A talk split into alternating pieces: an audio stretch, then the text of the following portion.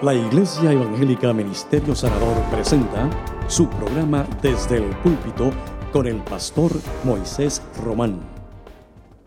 Damos gloria a Dios por esta hermosa celebración, la celebración de la resurrección de Jesús. Y nos alegra ver a hermanos y hermanas que hacía un buen tiempo no veíamos. Nos llena de gozo que estén con nosotros hoy llenan de mucha alegría y eso es motivo de mucha satisfacción para nosotros.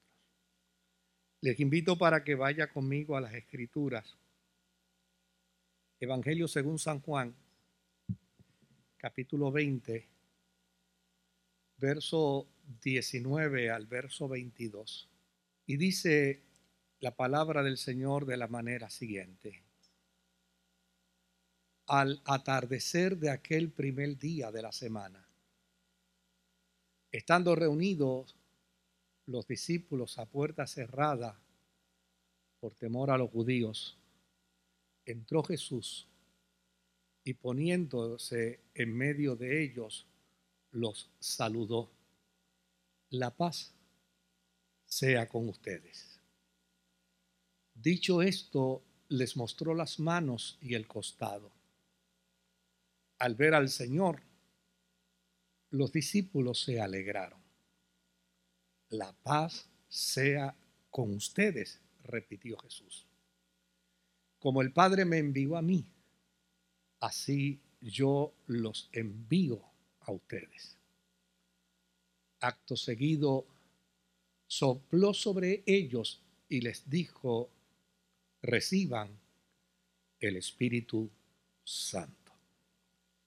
Señor añada bendición a su palabra. Hablar y celebrar la resurrección de Jesucristo sin hacer de ella una experiencia personal no tiene ningún significado. Vivir la vida cristiana sin recordar permanentemente cada segundo, cada minuto de nuestra vida, el resultado de esa resurrección en nuestras vidas, eso es ausencia de fe. Me parece que un día como hoy es un buen día para descubrir esa bendita esperanza esa bendita esperanza que debe darse en el transitar de la vida, proclamando siempre al Jesús resucitado. Esa es una de las razones por las cuales la iglesia optó la reunión de los domingos. La reunión de los domingos no fue para competir con los judíos en su reunión de sábado, la reunión de los domingos de la iglesia. Fue para que los creyentes no olvidásemos, no perdiéramos de vista la celebración de la resurrección de Jesús día tras día. Desde luego, para algunos creyentes la celebración de la resurrección de Jesús es hoy. Y después de hoy, hasta el año que viene. Jesús no vuelve a aparecer, no vuelve a morir y no vuelve a resucitar. Pero para la experiencia del hombre y de la mujer en su servicio al Señor, la resurrección de Jesús es un evento constante, permanente, en el día cada día. Y desde luego, ello va a traer una serie de beneficios a nuestra vida. Claro, no las vamos a incluir todas, pero hay unos beneficios a nuestra vida por el solo hecho de afirmar, de declarar que somos producto de la resurrección. Somos el resultado de la resurrección de Jesucristo. Número uno, para afirmar que su compañía no es simbólica. su compañía es real. Que la evidencia de su Espíritu Santo en nosotros no es simbólica. La evidencia de su Espíritu Santo es una realidad. La resurrección como verdad sostenida en la fe cristiana es lo que pudiéramos denominar la nueva dimensión de quien está reconciliado con Dios a través de Jesucristo.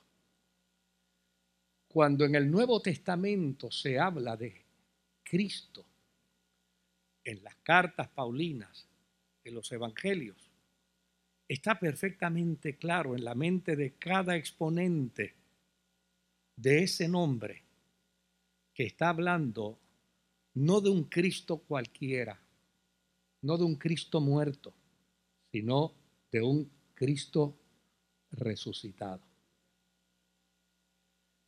Y yo creo que eso es importante porque nosotros también, cuando hablemos de Jesús, no debemos hablar de Jesús sin pensar inmediatamente que Jesús es sinónimo de resurrección.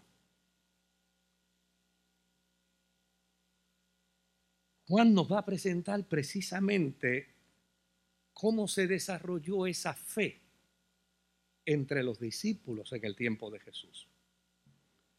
Y nos va a contar cómo apareció esa expectación de fe en ellos. Porque sin lugar a dudas,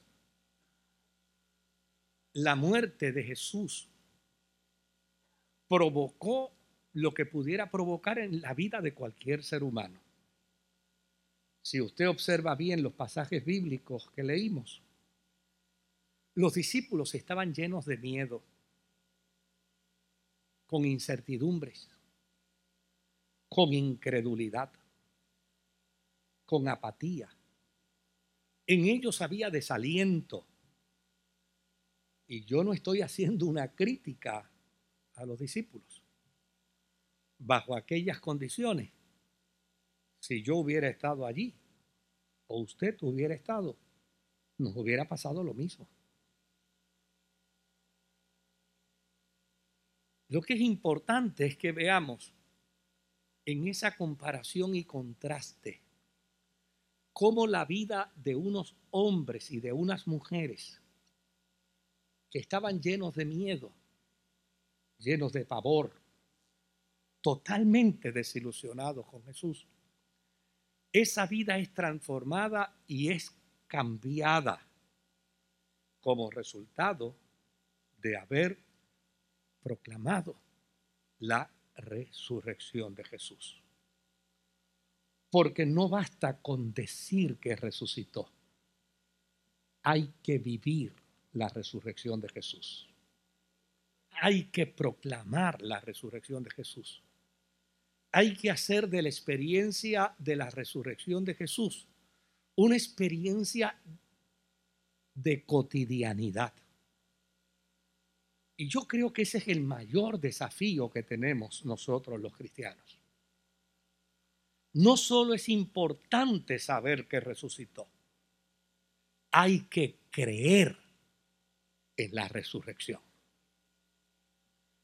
Hay dos exposiciones ante el mundo hoy. Aquellos que plantean y dicen históricamente, y mira cómo lo dicen, el cuidado con lo que lo dicen. Aquellos que hacen el planteamiento histórico dicen, los cristianos alegan que Él resucitó.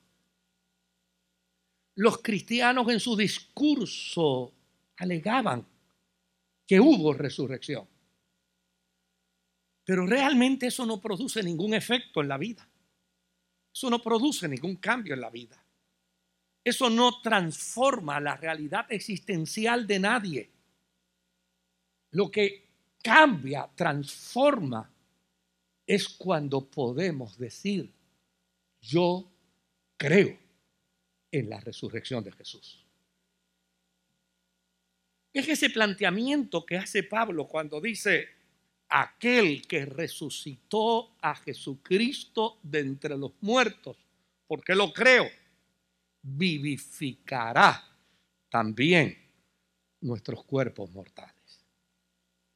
En los versos que leímos, note bien que ya Jesús había resucitado. La historia de los demás evangelistas dice que Jesús resucitó en la madrugada. La historia de Juan dice que Jesús se le apareció a estos discípulos en la noche. Lo que esto quiere decir es que Jesús resucita en la mañana y han pasado probablemente 12 horas o más y todavía hay una cantidad de discípulos en el desamparo, en la inseguridad, en los temores. Jesús está vivo, pero ellos siguen actuando como si estuviera muerto.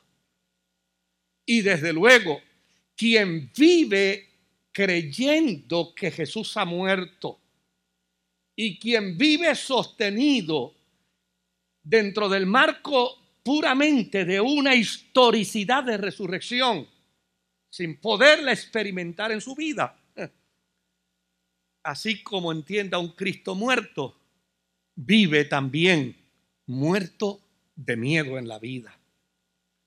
Fíjate cómo lo presenta Juan una puerta cerrada.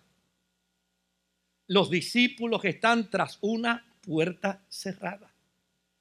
Una puerta cerrada es la mejor evidencia de que ellos están llenos de miedo. Y están incomunicados, encerrados en sí mismos, para sí mismos, pero sin aventurarse a descubrir al resucitado. A estos discípulos se les olvidó lo que Jesús les había dicho con anterioridad. En Juan capítulo 16 y en el verso 16, mire lo que Jesús les había dicho. Dentro de poco ya no me verán, pero un poco después me volverán a qué? A ver. Eso no era un acertijo. Eso no era una adivinanza. Jesús les estaba diciendo, dentro de un poco de tiempo no me van a ver, pero no crean que he muerto. Dentro de un poco de tiempo no me van a ver, pero no piensen que todo se ha acabado, porque yo volveré de nuevo a aparecerme y ustedes me verán.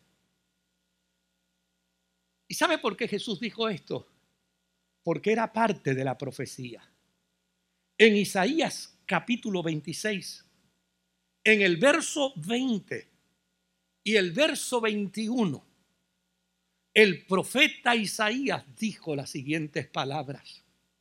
Anda, pueblo mío, entra en tus habitaciones y cierra tus puertas tras de ti.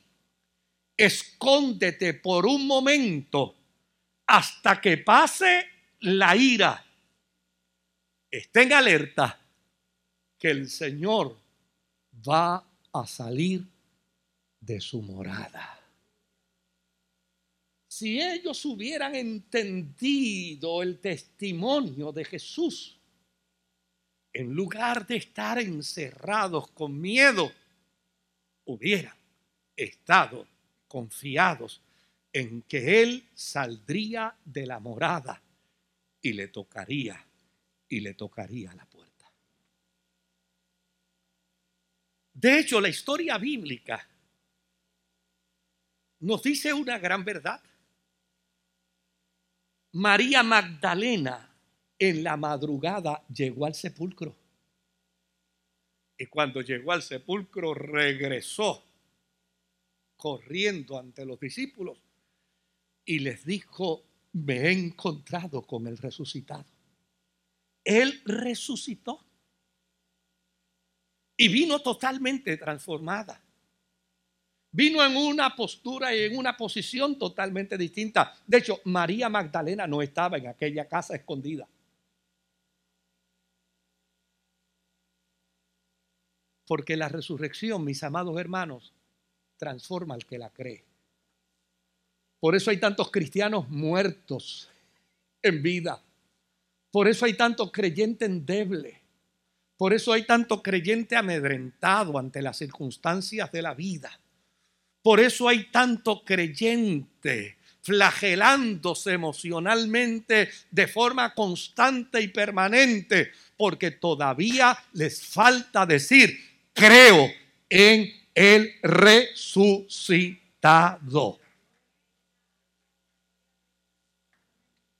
Hasta que esa experiencia de la resurrección de Jesucristo no se convierta en parte de nuestra experiencia cotidiana de vida, hasta que esa verdad no se transforme en nosotros en un testimonio de denuedo, viviremos intimidados, viviremos amedrentados, viviremos como las olas del mar, un ratito arriba y otro rato abajo. No será hasta que usted y yo comencemos a afirmar con denuedo. Óigame, si usted piensa que a la iglesia le está pasando mucho hoy, déjeme decirle lo que le pasaba a la iglesia en esos días. Los perseguían, los mataban, los metían a la cárcel, los difamaban constantemente.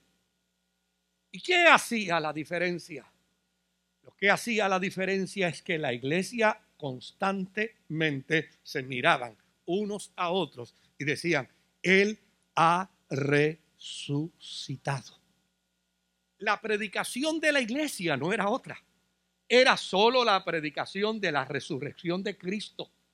El testimonio de la iglesia no era otro. Era solo el testimonio de la resurrección de Cristo. A tal punto que los mataban. Pero no lograban negar la resurrección. A tal punto que los perseguían pero no lograban que negaran la resurrección. Ellos fueron testigos de esa resurrección. Jesús se le aparece y lo primero que les dice a ellos es paz a vosotros. Porque la mayor virtud que el ser humano puede tener no es el dinero ni siquiera es la salud. La mayor virtud que un ser humano puede tener es la paz. Y creer en la resurrección de Jesús, amados, produce paz. Cuando se cree en el Cristo resucitado, uno vive inmerso en la paz. Luego Jesús le enseña las manos y el costado para que vieran que Él está vivo. Y el que está vivo es el mismo que estuvo en la cruz. Con evidencias de heridas en las manos y en el costado, Él les revela que es el nuevo Cordero Pascual. Y por su sangre somos permanentemente limpios en su gracia. Le muestra las manos y el costado, que es también evidencia de su amor. Es el testimonio más cabal y más extraordinario para que nosotros entendamos que Él nunca se olvidará de que es nuestro Salvador, que por siempre será nuestro Rey crucificado. Hasta el día de hoy, el testimonio bíblico dice que está sentado a la diestra del Padre hasta el día de hoy el testimonio bíblico dice que todavía no se ha integrado al Padre. Hasta el día de hoy el testimonio bíblico dice que allí está la evidencia de sus heridas en las manos y en su costado para hacernos saber que el resucitado jamás se olvidará de ti.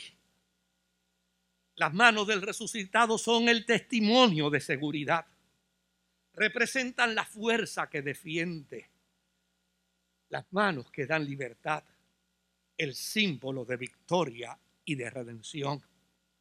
En esas manos, mis amados hermanos, estamos escondidos para preservación de nuestra vida. y su costado es muestra de su amor sin límite en favor de cada uno de nosotros. Cuando vivimos en la presencia del resucitado, el alma, el alma se regocija. Y comenzamos a entender que ha empezado la fiesta de la nueva Pascua, que nos plantea que la sangre de Jesucristo nos limpia, pero no solamente nos limpia, le advierte a la muerte que no puede tocarnos porque somos propiedad del resucitado. Por eso es tan importante que la iglesia no meramente celebre la resurrección. Yo creo que hemos caído en unas trampas sin percatarnos y darnos cuenta. Y hemos comenzado a categorizar nuestros cultos. Y hay cultos para niños, y hay cultos para jóvenes, y hay cultos para adolescentes, y hay cultos para mujeres, y hay cultos para hombres, y hay cultos para aniversario, y qué sé yo cuántas cosas más. Si pudiéramos entender que toda reunión de los santos es un culto al resucitado. Si pudiéramos entender que toda expresión de adoración es al resucitado. Porque cuando se vive concentrado en la resurrección y en el poder de aquel que le resucitó, mira lo que sucede. El testimonio de Juan dice que tenían miedo. Después que creyeron que él había resucitado, Pedro proclamó su resurrección y ganó en una semana a ocho mil judíos de la diáspora para el reino no temió enfrentar junto con Juan a los que mataron a Jesús. No vivieron el síndrome postraumático. No, no lo vivieron. Se enfrentaron a los asesinos de Jesús. Y esto le decían, no queremos que hablen más en nombre de él. Que no, que, que no hablemos en nombre de... Ustedes lo mataron, pero Dios les resucitó de entre los muertos. Pedro se atrevió a trascender, pasar los límites de su religiosidad y llegó hasta la casa de Cornelio para proclamar que Jesucristo había resucitado. Y cuando proclamó la resurrección de Jesucristo, el Espíritu Santo cayó sobre aquella familia y todos fueron convertidos al Señor. Pablo persiguió a la iglesia pero cuando tuvo su encuentro con el resucitado, escribió y dijo, se me apareció a mí como abortivo, me instruyó el resucitado, me enseñó el resucitado, ahora predico al resucitado y declaro que hay vida gracias al resucitado. Tomo las palabras tomo las palabras que Jesús le dijo a Marta para acentuar la importancia de la resurrección. Y hago una paráfrasis de esa palabra, tal y como Jesús se la dijo a Marta.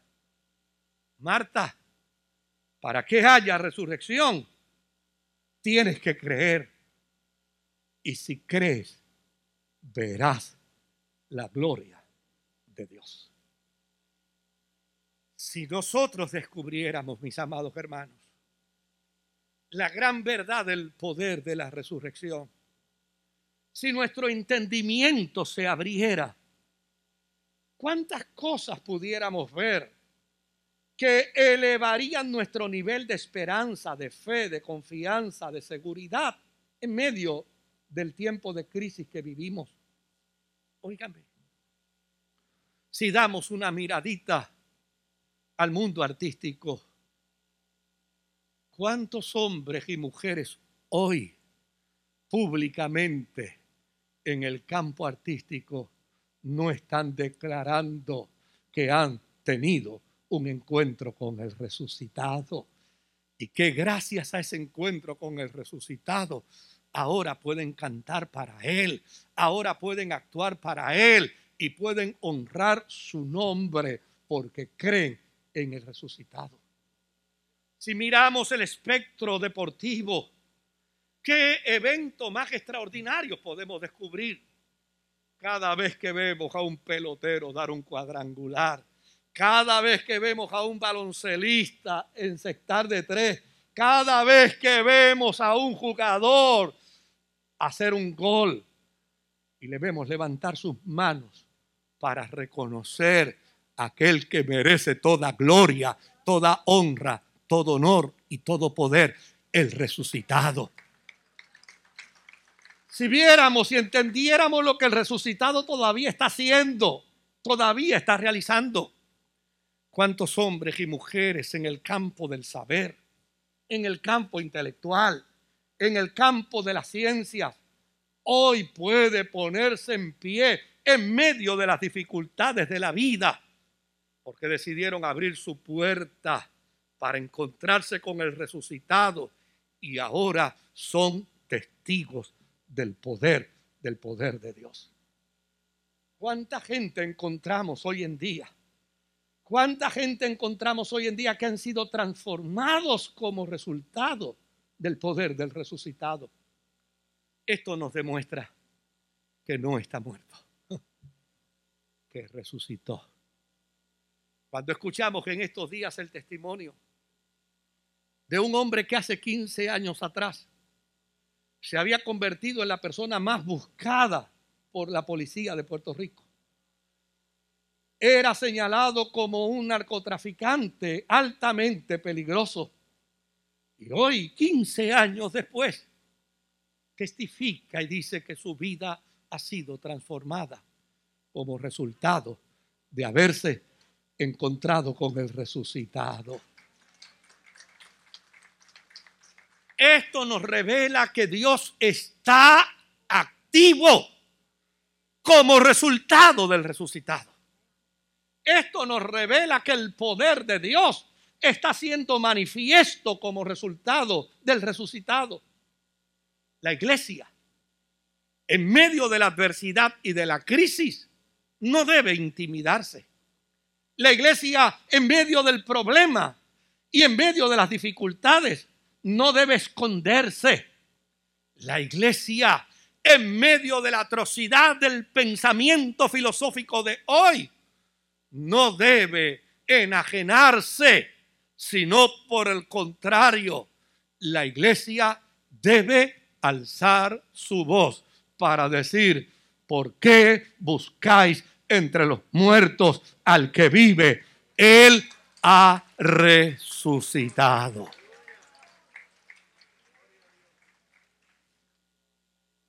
Para que haya resurrección tienes que creer.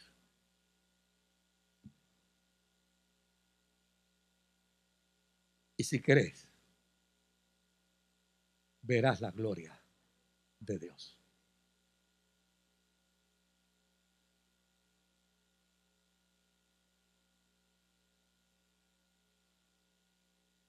La ciencia lo ha podido corroborar.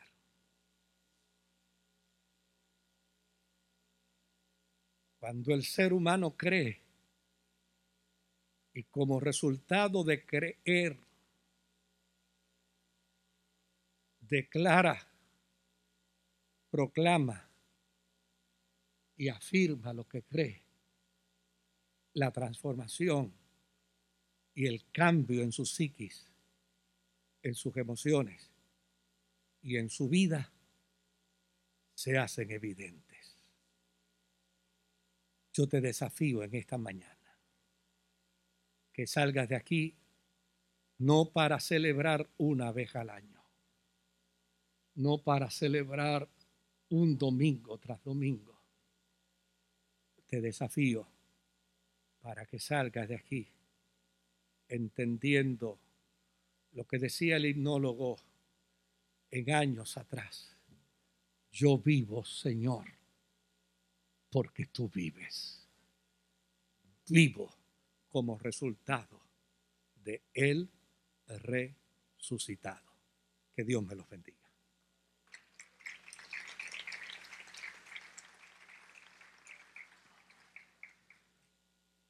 No sé si en esta mañana haya alguien que a través de los medios radiales, televisivos, de internet, que aún de forma presencial esté entre nosotros y quiera expresar que cree en el resucitado. La escritura dice, porque si confiesas con tu boca que Jesucristo no es otra cosa que el resucitado, es el Señor. Y lo crees en tu corazón, afirmando que Dios lo resucitó de entre los muertos, serás salvo. Si hubiera alguien que en este día desea abrazarse al resucitado, le invito para que donde esté me levante su mano si hubiera alguien, me encantaría poder orar a Dios por usted.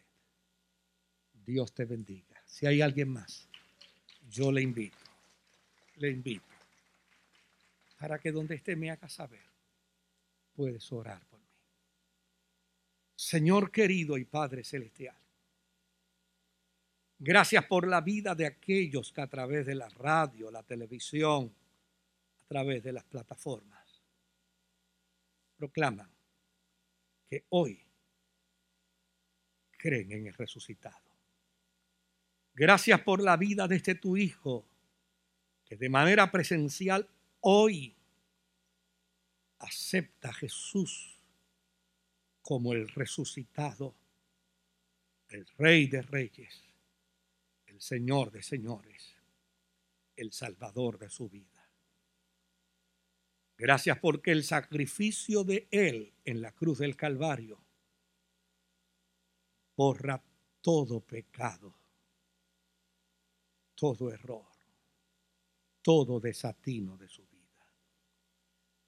Y gracias porque a partir de hoy disfrutará de tu paz y de tu Espíritu Santo. En el nombre de Jesús. Amén. La Iglesia Evangélica Ministerio Sanador presentó su programa Desde el Púlpito.